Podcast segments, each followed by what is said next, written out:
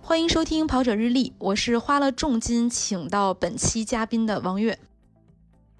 啊、大家好，我是非常非常期待我们本期节目嘉宾在奥运会解说的佳宁。呃，大家好，我是琢磨来琢磨去，本期嘉宾的项目我是玩不了的男子。大家好，我是田径运动员史东鹏，非常高兴来到这里。欢迎欢迎，热烈欢迎！迎大使好，谢谢。欢迎欢迎，还是要介绍一下我们这一期的嘉宾史东鹏，现在在河北省体育局田径运动管理中心任职。嗯，曾经是中国跨栏的双子星，拿过世界杯的第三名，还有世界大奖赛的冠军，是吧？世界冠军，在啊对的一百一十米栏的可以这项目么，说。对的，对的。蓬荜生辉啊！今天哎，对对对，真的这个词儿用的特别好。 所以大使经常在外宣称自己是世界冠军，就把那个世界大奖赛对，在外省略简称嗯世界冠军 啊，然后又又称千年老二。哎，但是你世界大奖赛拿冠军的时候，是不是跑赢了翔哥？对对，赢了翔哥零点零一秒，我的当时天也是非常兴奋。我觉得可以战胜一次奥运会冠军、世界纪录保持者，我觉得真是一件开心的事情。嗯，哇，可以，这个这个可以说一辈 可子，吹以吹一辈辈子子。谁对说我确们实是是千年老二？我们也赢过，对，那对必对须的。 我不会掰吧？刚才我说花重金请到大使，是因为我邀请大使来录这期节目的时候，他真的是第一反应，他先问我说有多少钱，我说哎呀，来我的节目录还要收费吗？然后大使那说不他跟你开玩笑呢我吗？ 不不，我知道你最近很忙嘛，就是有很多平台都重金邀请你去做奥运解说，是不是？啊，对，然后最近确实挺忙的，也也是做了一些关于奥运会的节目一些啊，也是为了推广一下田田径啊，然后跟大家聊一聊啊，这样。为什么有这么多平台邀请大使去做奥运会的解说呢？因为我们也是参加过奥运会的。 嗯，是的，嗯，可能我我这个人配合度比较高吧，比较随和是吧 比？较比较随和啊，配合度也也没有什么乱七八八糟的事儿，我觉得还好行说吧。话，钱 少，不用喜提热人搜。好。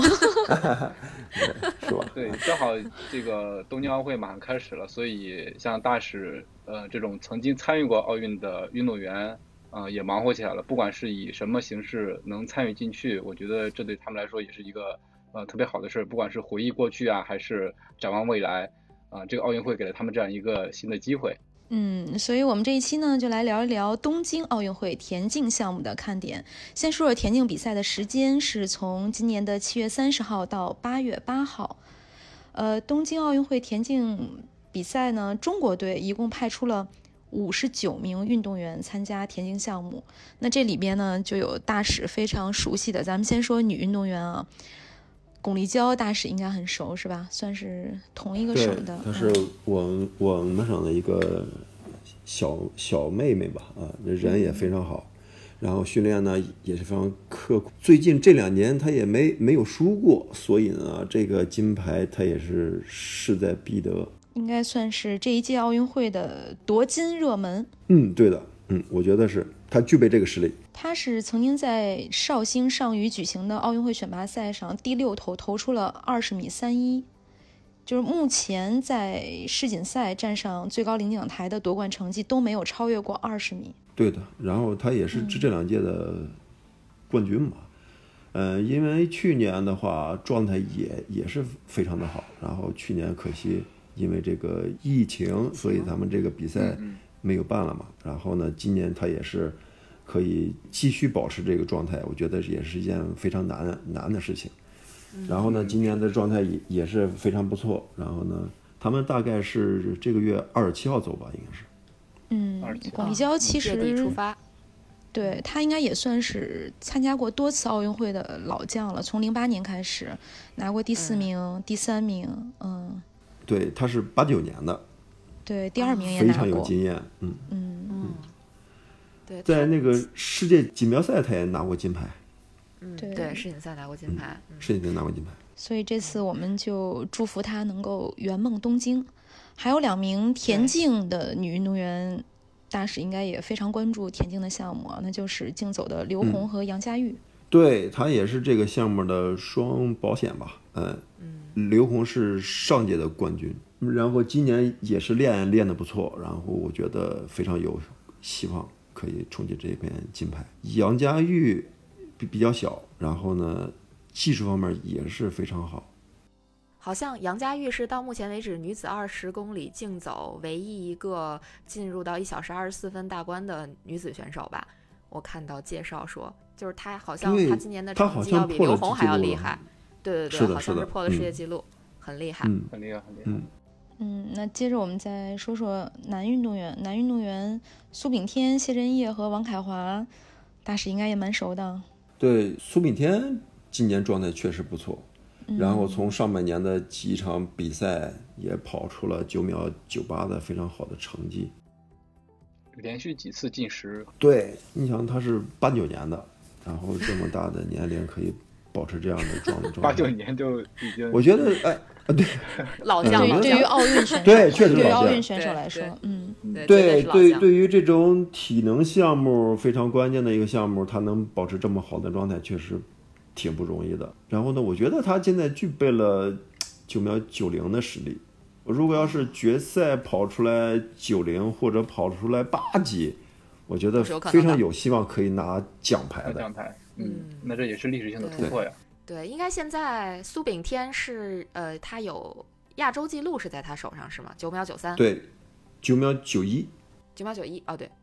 啊，真挺厉害的。嗯这个感觉就是以前老说嘛，说黄种人能跑到这个速度也是挺厉害的。虽然现在这个什么种族，就是这个叫什么人人种说已经落后了， 但是好像听起来还是很厉害的样子。然后赛制的话，我觉得对于他来说可能是一个挑战吧赛，制因为半决赛跟决决赛可能会间隔两小时，啊，这对么呀近，嗯，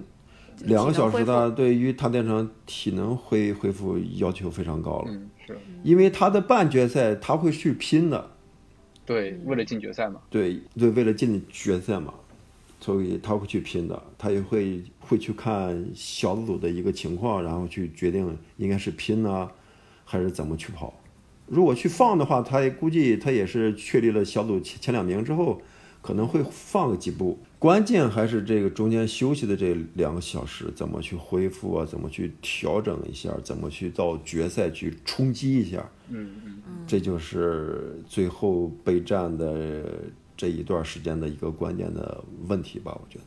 嗯，非常关键的两个小时啊。是感觉准还备到真最是后，是的就是这么一点点时间，一个是冲刺的那十秒不到的时间，另外一个是恢复的那两个小时，真是到颠好了复。对，对，我想问一下大使，嗯呃，就是呃，谢震业应该也会参加一百米的比赛吧？他本身的实力，你觉得他能进半决赛或者决赛吗？有这个可能吗？我觉得话，它的重点项目是两百米。嗯嗯，我觉得一百米的话，它可能会会有取舍吧，可能可能会有取舍。嗯，到时候看他就在状态吧。如果要是那个一一百米跟两百米间隔的时间比比较长的话，我觉得事先跑一跑百米的话，也对于他两两百米一个状态的调动也是也是非常好的一件事。我有点不太明白的地方啊，就在于就是嗯其实因为我们几个都跑马拉松，就是都是那种长距离的耐力项目，然后恢复就会恢复很久很久。就就比如说我们跑完一个马拉松，可能要恢复它个一两天，甚至一个星期这么久，然后再去嗯接着重新开始跑步什么的。像这种短距离的这种比赛，一百米、二百米，呃，甚至说八百米、四百米、八百米这样，嗯，正常情况下运动员要恢复多久能够就是再回到原来的那种状态？像我的话，我当时参加比赛的话是预复决，嗯，跑三强，当时是分三天去跑。嗯三个，我觉得这个在体力上面对我的挑战不是特特别大，嗯哦，中间都有一天的休息时间。毕竟我们项目短嘛。对对对，对，嗯，如果要是像八百米的话，每天跑一强的话可能会比较难，我觉得就是这个东西还是得得看你的实力也得啊。也如果得你要也得如看对个人的对恢你复的，对你看你的实力，看天赋，看你恢复的效率对怎么样。有些人可能很快就恢对复，了，有看些你人可能恢会复慢一力点。，对，还是要看你实力。你可能跑就跑预赛，我放着跑，哎，可能就是就是个准备活动。哎，半决赛我我就可以看着他们跑。哎，这样的话，决赛的话肯定会有一一个非常好的体力的一嗯个储备。我觉得，你如果你每一枪都都在拼，那可能决赛可能就没没有劲儿了。我觉得，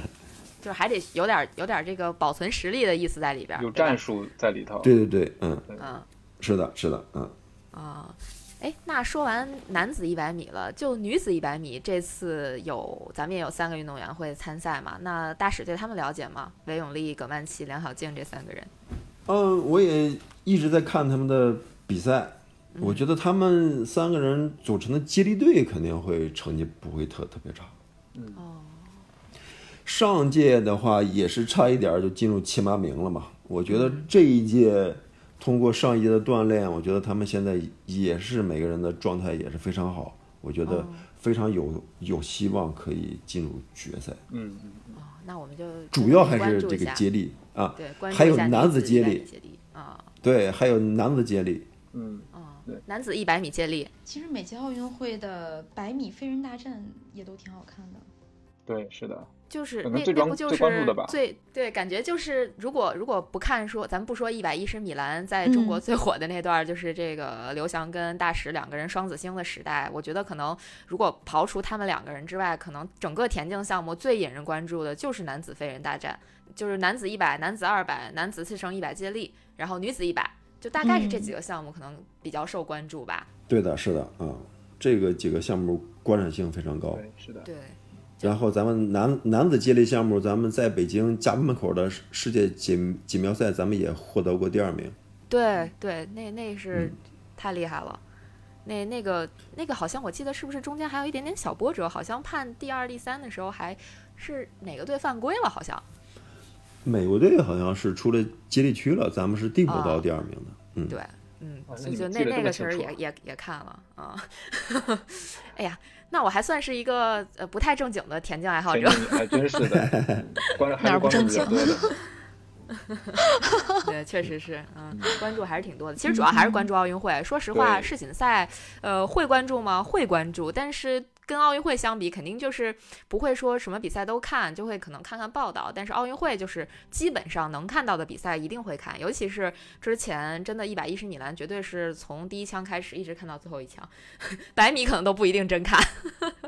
确实是那段时间，就是双子星把中国人的目光都引到了田径一百一十米栏的这个项目上。不不，翔哥，翔哥，翔哥，太谦虚了， 这不是请你强请你来了，大家然后关捎带手关注夸你一下吗？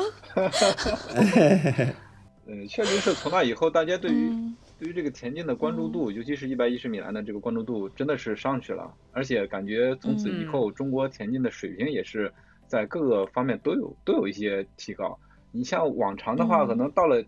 奥运会比到田径这份儿上，其实已经靠后了。就之前我们中国队的这嗯个金牌数肯定是在美国之前的，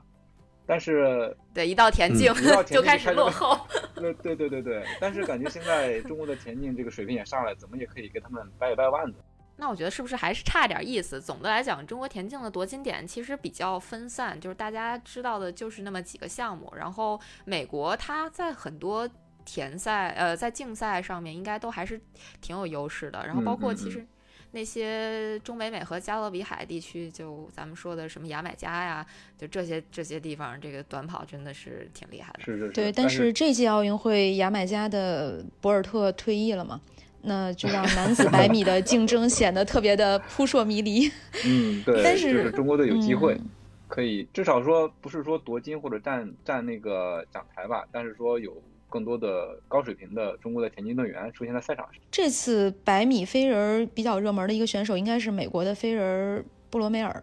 九五年出生的，也算是田径场的老面孔了。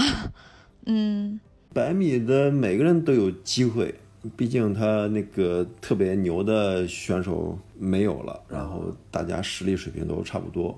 就是看看临场发挥吧。布罗梅尔的最好成绩九秒七七，应该是比博尔特在里约奥运会上夺冠的成绩还要好。嗯，那同场竞技的话，这东西也不好不能说太好不好说哈，嗯，对对，这这就是体育比赛的魅力啊，对不对？对， 嗯你是没有悬念，大家也嗯各种看不了确定性。对，当当时博尔特在的时候可能没啥悬 念，但是现在没有博尔嗯对特了，他一在的悬话念确实回没来那么了。悬念，嗯，是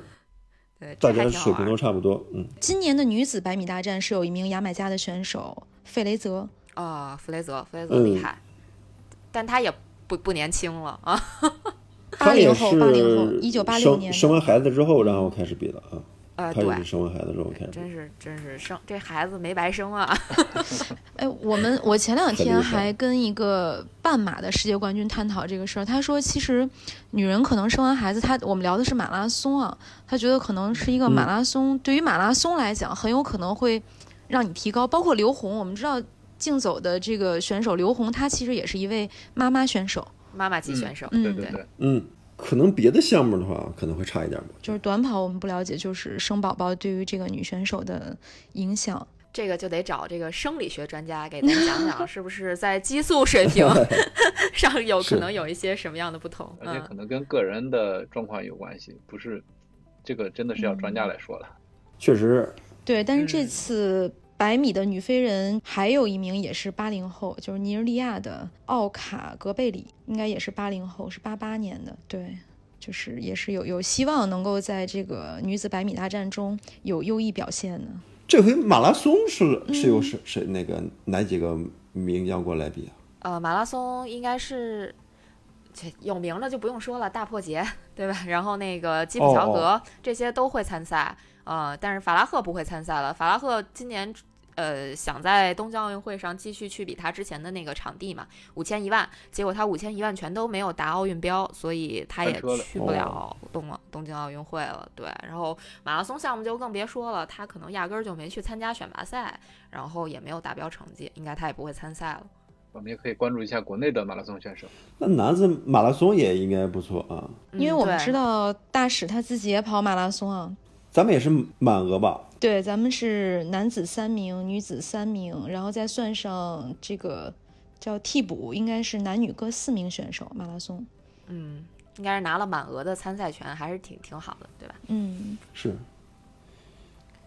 确实我感觉这两年马拉松那个提高的也非常多。嗯，我觉得还是全民嗯的热情上去了，然后大家对这种、这种专业选手的关注度也提高了。嗯，然后再一个，可能就是因为参与的人越来越多了，然后让这些专业选手或者说职业选手，他们嗯怎么说前进的动力更大了吧？你看，我觉得日本可能也是依靠着说它强大的群众基础，然后呢，它这这些精英运动员就、那叫什么？层出不穷，真的挺厉害的。那会儿我就记得，呃，日本不是为了选拔奥运会的马拉松选手办了一个 MGC 嘛，就它叫，呃嗯，就是一个选拔赛。然后他们能够参加这个应该说达到奥运 A 标的人，男子有一百多个，女子可能有四五十，就这个数字，咱们想象都想象那么多不到人啊对，非常夸是张，的，嗯，非常夸张。他们也是那个比赛前三名就比是吧？呃，对它有它其实有比较复杂的规则，它那个比赛的前两名好像是直接晋级，呃，具体我也记不清了，因为时间有点久了。嗯然后第三名应该是就不是百分之百确定，就如果说没有人，第三名好像是说如果有人呃打破了日本纪录，就能代替第三名。啊，最后应该大破节哦就是，哎、是大破节吧？就最后是通过这个方式，呃，就就相当于是第三个，就锁定了第三个奥运名额。哦，我觉得对咱们国内的马拉松选手来说也是一个机会。你像，因为呃这两年疫情，很多国外的选手进不来，所以国内的马拉松精英选手更多的出现在咱们大众的视野里头。那现在正好有一个机会，嗯让他们去到国际赛场上去跟他们去比一比、拼一拼，嗯，所以也不好说啊，是对不是？ 马拉松更不好 说。这个呃，我觉得马拉松怎么说呢？就是其实成绩上的差距还是摆在那儿的。嗯，日本已经在二零五的这个水平线上有不少人了，嗯但我们的选手还挣扎在二零八这个国家纪录，对，在二零八的这个国家纪录上 还在就是摩擦，所以这 这个就是明就眼呃肉眼可见的差距在那里。然后你包括那些非洲选手，咱就更不用说了，对他们对对很多人都是轻松跑到二零四左右的，呃，这个可能咱们还是有差距的。刚才大使问马拉松选手，其实他是想了解一下国内马拉松选手的这个参赛名单，是不是？这我知道啊，那你比较关注谁 呀、啊嗯，你比较关注谁呀、我比较关注董国建嘛，啊？嗯他也是一名非常岁数大的一名选手，非常岁数大，他也主要是是关注人八零后岁数吧，应该是。哎，这让人家情何以堪呢。嗯，可以跟大使说一下，这个男子马拉松是八月八号的早晨六点开始，到时候一起关注一下。嗯六对年对哦女子，马下拉次哎说不定去解说了。 在 CCTV 五有直说，哎，解说吗？这一场参与吗？马拉松让你说吗？我得看一下那场次场，次表看记看不大得使的了。日程都排满了，正翻小本儿呢。对，排满了，我也不知道是上午下午，我主要现在。 对。那我觉得马拉松田径比赛可以推荐一下，啊就是女子的马拉松田径比赛是八月七号早晨六点，需要起个大早，在 CCTV 五。然后我们可以看到我们中国的女选手张德顺、白丽还有李芷萱。那在八月八号的早上还是六点，在同样的平台，男子马拉松彭建华、杨少辉和董国建将决战东京。对，其实还是对于咱们这些平时跑马拉松的人来讲，这个马拉松比赛还是挺有吸引力的，尤其是这些嗯名字，其实大家都挺熟悉的。呃，能在赛场上，能在奥运赛场上看到他们的身影，其实还是挺好玩的。而且我觉得大家都不用担心说，之前我们有在节目里边可能有间接或者直接的吐槽过这个国内这个马拉松比解赛说转是播的吧问题。我觉得奥运会，对对对，应该不太会出现这个问题，因为它基本上不太会分化成好多集 团，然对后对包对括对，也不全会是有专业业余的选手参加，对 对对，全对，是专业人数的。少，嗯哎，他也不会给你讲说东京塔怎么怎么样， 对吧？毕竟不是城市宣传片儿。 我这么说是不是得剪掉啊？不用不用，都是介绍东京风土人情的啊，对对对对对，这一会儿史。到时候大使解哎说等等，等等等，这等个等东京马奥运会的马拉松比赛是不是在不 在这东个京是不吧嗯是？在那个东京，应该是在那个在一个比较冷的地方，这次东京奥运会的马拉松应该会创造一个比较好的成绩，因为比赛地点呢就是比较比较往北，是在札幌，对，相当于在中国应该是都过哈尔滨那边了，呃，纬度比较高，哦所以对那说纬度明纬度天气比比较较冷凉快，气温嗯气温比较好，天气很嗯好。比较凉快，啊但是挺好。对，确实适合创造一个比较好的成绩。对，我们可以哎期待一下。所估以计日本队他也冲着这块金那肯牌定的，主场都努在在，力努力拿冠军。嗯，啊，对，对，但是呃也是有差距。主场场作战的话，他们经常去去跑这个赛道的话，可能也也有一定的嗯优势，优势吧，也有，对吧？他也记住哪个坡啊，哪个弯道啊，我觉得他们对气候的适应能力应该是比其他选手要强一些的，毕竟自己国家嘛，对吧？随时可以去练，然后包括就刚才大使说的，对赛道的熟悉程度也要秒杀其他国家。主场加持，然后日本运动员那么拼，真的不好说。 嗯，哎呀，其实可以真的可以期待一下，就这个气温，对吧？然后这么多高手，哎，说不定谁再带一带速度，当一下 pacer 是吧？有也可不知道能这个创比造赛会历有一史个什么样的结嗯果。对对对，所以还是要关注一下，尤其是自己也跑嘛，对吧？咱至少平时咱不跑一百一十米栏嘛，咱还是跑马拉松的。哎，那说回一一百一十米栏吧，大使觉得今嗯年在中国队在男子一百一十米栏，包括女子一百米栏的这两个项目上，会有一定的，比如说进入决赛的机会吗？嗯，谢文俊上半年我也跟他聊了聊，他那个伤也比较重，然后呢，上半年比赛也参加的不是特别多，比了一场跑了十四秒多，然后第二场跑了十三秒四几。我觉得他也是因为伤病呢是影响，也是在逐步地在恢恢复吧。但具体能恢复成什么样儿，我觉着决赛的话也是挺难的。如果你要半决赛，你要想进入决赛的话，跑不到十三秒二级的话，嗯，肯定进不去。那现在像男子一百一十米栏，如果正常情况下，就是在大赛的决赛里边想要夺牌的话，得跑到大概什么水平？十三秒嗯，上下。今年出了一名美国的运运动员，他是先在室内先把世世界纪录破了，跑了嗯那个跑了七秒二九，六十米栏，这个很厉害，对，六六十米栏破了，那个记录也是保持了有二十来年吧。哇塞，二十来破年的了记录，对，结果室外的时候，他在美国选拔赛了，选拔赛了呃半决赛跑了十二秒八一，哇，太快了！我的感觉太 这太强啊，应了该是跑了三万八一哦，太强了。决赛的话，他可能是为保了保，结收了果跑了十二秒九几。哦对，因为他们美国这个选拔赛，不管你半决赛或者你前面怎么破了世世界纪录，你如果是没进前三名，你就去不了。这个非常残酷的。太啊，狠了，哇，太厉害了。所以呢，他的对，所以他的决赛他可能是稳了稳，然后跑了上秒九几，哦哇，我觉得真的太厉害，太快了，个子又高，技术又好，哎呀，这个这个真的是有我点可遇而不可求的那种感觉啊，就就这么对，但但是我忘了他叫什么名字了。没事嗯儿，等你我解觉说得的他时候就在记住奥运了。会非常有希，对我觉得他在奥奥运会上非常有是有希望打破世世世界界纪纪录录。的，哦，世世界纪录对还是那个罗伯斯的十二秒九，呃，不十二秒六九吗？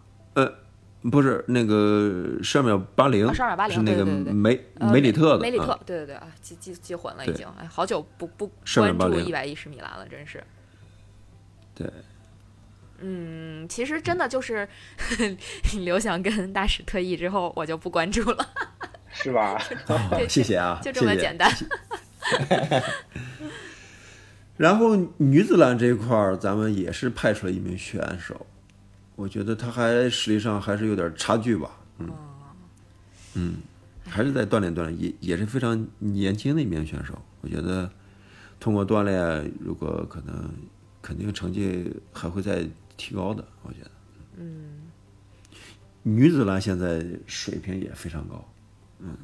哎，我我是想问，就是在呃刘翔和大使这双子星过去之后，就一百一十米栏，呃水平有了，然后对对咱们后面的训练有没有就是更好的一个提高呢？就有没有这种就正向的影响？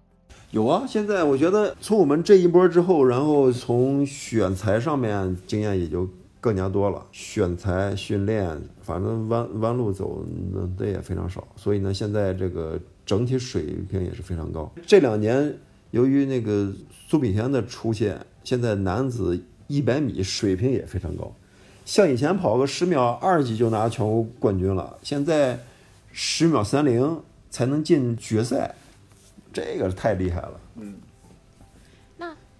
呃，谢震业在二百米的这个水平，在世界上能排得上号吗？他的个人最好成绩当时跑过十九秒八八，嗯，我觉得这个成绩如果是在奥运会上能发挥出来，我觉得也也是非常有希望可以获得奖牌。哦，那很厉害。那我们也可以关注一下男子二百米谢震业的表现，对对吧？嗯。哎，其实我们这这两年，嗯这两年他确实这个状态可能会出现一个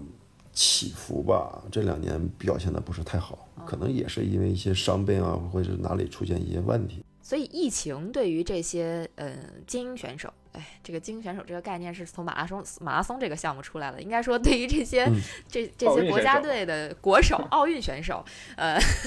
嗯 呃，会有比较大的影响吗？不能和这个国外影的响嗯可能是参加是一些高水平的比赛，可能少了一些。嗯，哦国内的比比赛的话，他们也会经常去参加，可能嗯强度的刺激啊，或者这种大比赛的一些感觉可能会差差一点。嗯，但是呢，他们由于比赛少嘛，他们训练可能非常非常多一些稳，那个比较多多一些。嗯嗯，可能外国选手的话，疫情的话，训练方面可能影响比较大吧。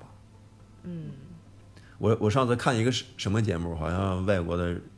他们自己垒了池子，自己在那个家里面去去游泳什么的，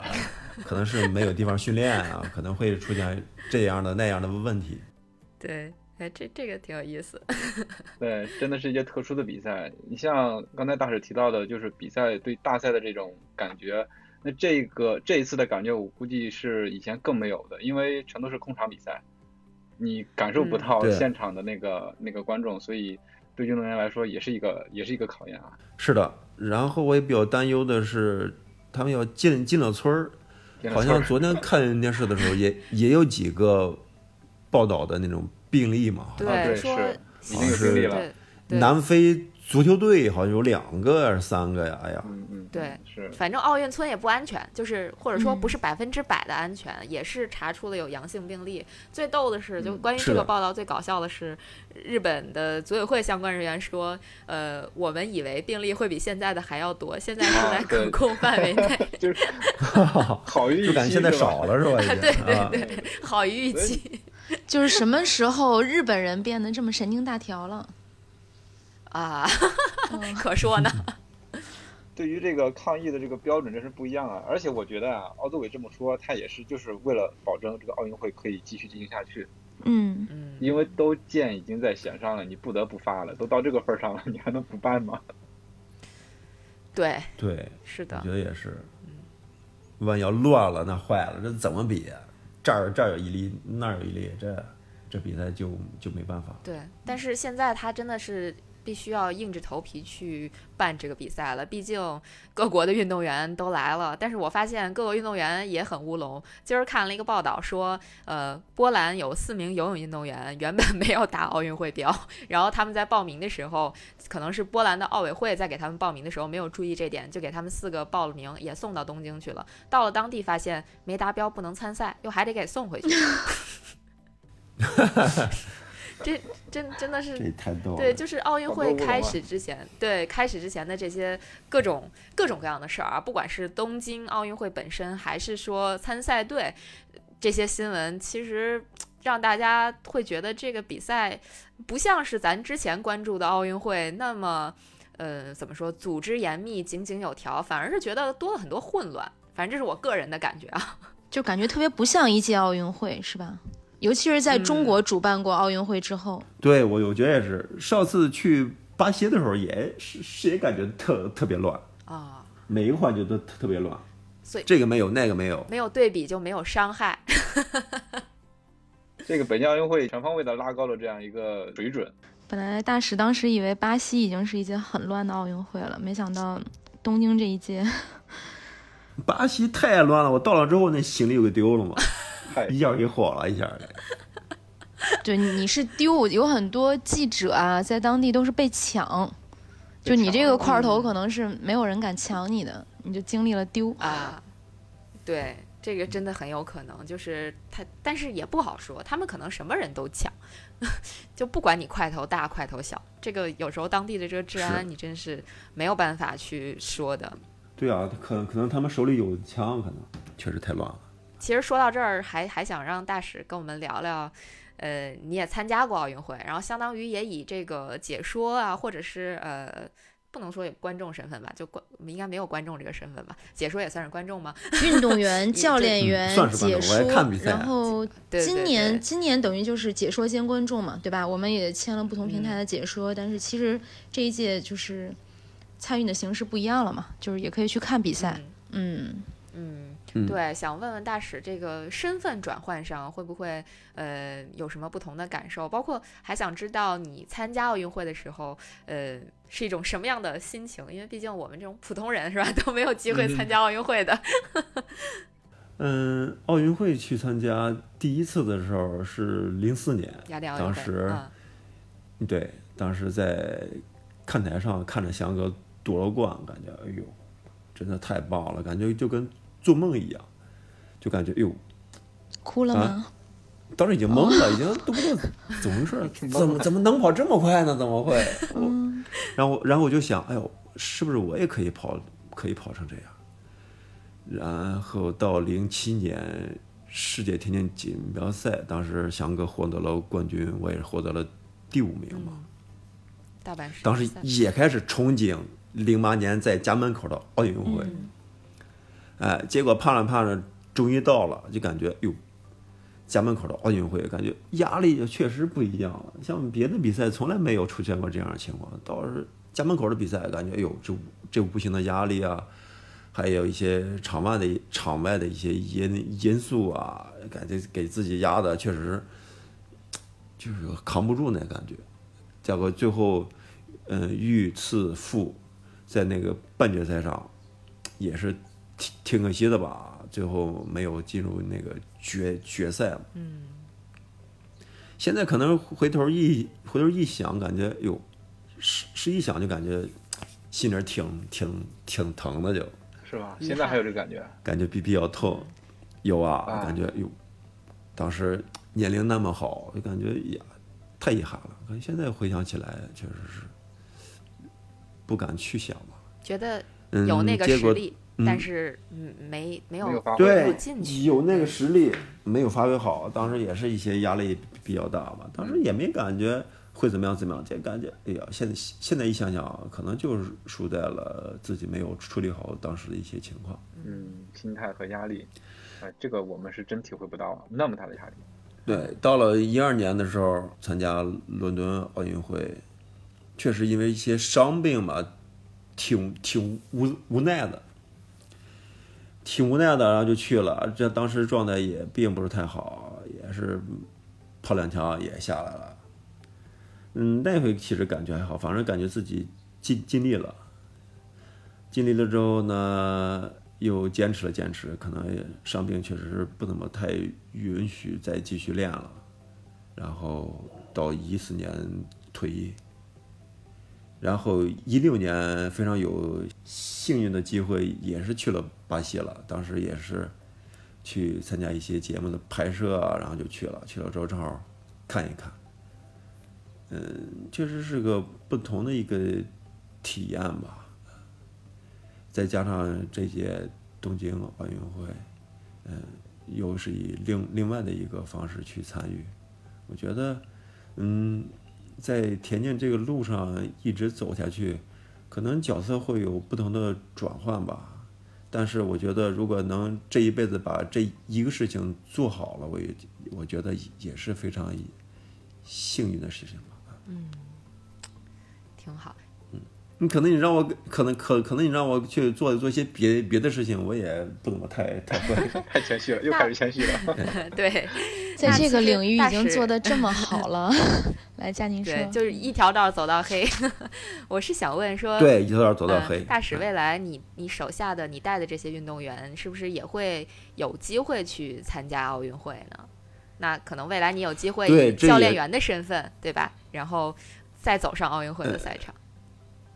对，这也是我目目前在努力工作的一个事事情。啊嗯，希望我以后可以代表祖国呀，去带着我的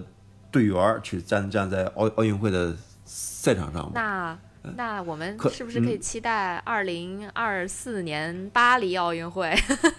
巴黎奥运会啊，或者是再往后啊再的往奥运后的，我希望哦，对。